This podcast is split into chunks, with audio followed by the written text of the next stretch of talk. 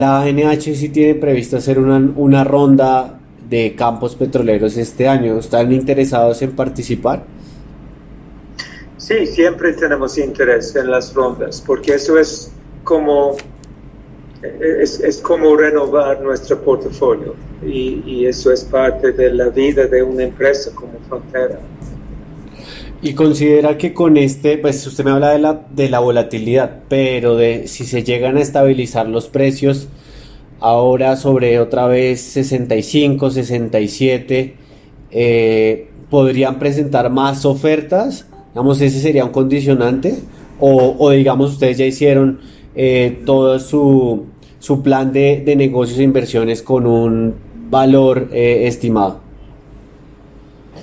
Sí, obviamente, obviamente el precio de crudo y más importante el pronóstico del precio de crudo tiene mucho impacto en, en nuestro negocio y nuestros planes.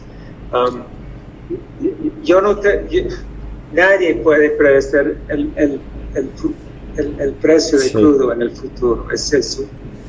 Es, es, es, es, muy mal, es una muy mala idea tratar de decir que va a ser el precio. Yo, yo, no sé si estos precios van a seguir, yo creo que son muy altos ahora, 60, más de 65 dólares.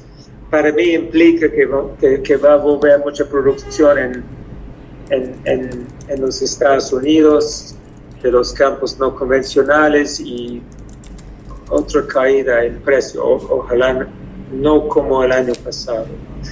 Pero lo que, lo que yo pienso es que sí, pensamos en, en un futuro de, no sé, tres a cinco años o, o un poco más, y, es, y, y, y, nuestras decisiones para invertir uh -huh. en, en, nuestros propios pro proyectos o en nuevos bloques, en, en, una ronda de licitación, es, están basados en nuestro pronóstico de, de, de precio en el, en el, futuro.